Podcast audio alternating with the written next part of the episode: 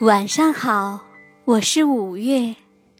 今晚我们要讲匹诺曹的故事。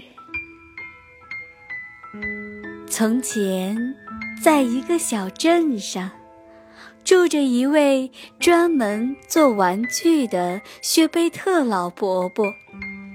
老伯伯没有孩子，生活非常寂寞，因此。有一天，老伯伯便用木头做了一个非常可爱的男孩，并给他取名叫匹诺曹。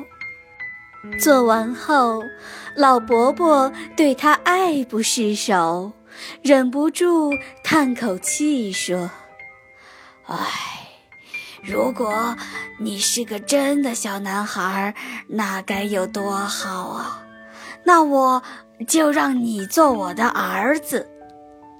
半夜里，怪事发生了，一位美丽的天使出现了。仙女轻轻地对熟睡的老伯伯说：“老伯伯，因为你曾经做过许多美丽可爱的玩具，为孩子们带来欢笑。”因此，我就帮您实现您的愿望吧。仙女将魔棒轻轻一点，匹诺曹站起来了。匹诺曹在桌子旁不停地练习走路，走着走着，他跌倒了，吵醒了老伯伯。老伯伯揉揉双眼，不敢相信眼前的一切，最后终于忍不住，高兴地一把抱起匹诺曹，又唱又跳。第二天，匹诺曹开始上学了，他带着书往学校去，才走到半途。忽然听到喇叭声，好不热闹！咦，是谁在演戏呢？真想去看看，可是又必须上学。唉，我想迟一天去上学应该是无所谓的吧。这么安慰着自己，匹诺曹便急忙往戏团赶去。戏团的主人因为匹诺曹的可爱，便赏了他五枚金币。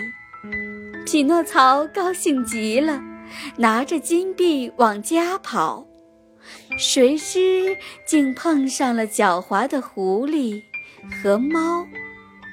匹诺曹呀，你想不想让你的钱变得更多呢？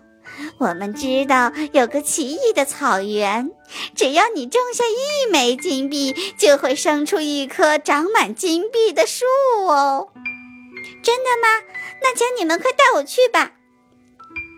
结果，匹诺曹受骗了，他们逼他交出金币来。匹诺曹将金币藏在嘴里，狐狸和猫都没有找到。便将它吊到树上去了。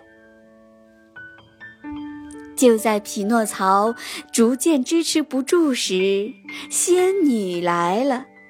仙女将魔棒轻轻一点，把匹诺曹从树上救了下来。这是怎么回事？仙女问。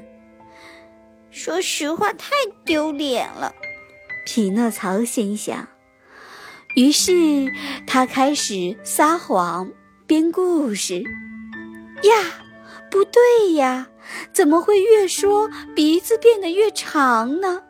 匹诺曹继续说，鼻子又继续变长。他终于忍不住哭了出来。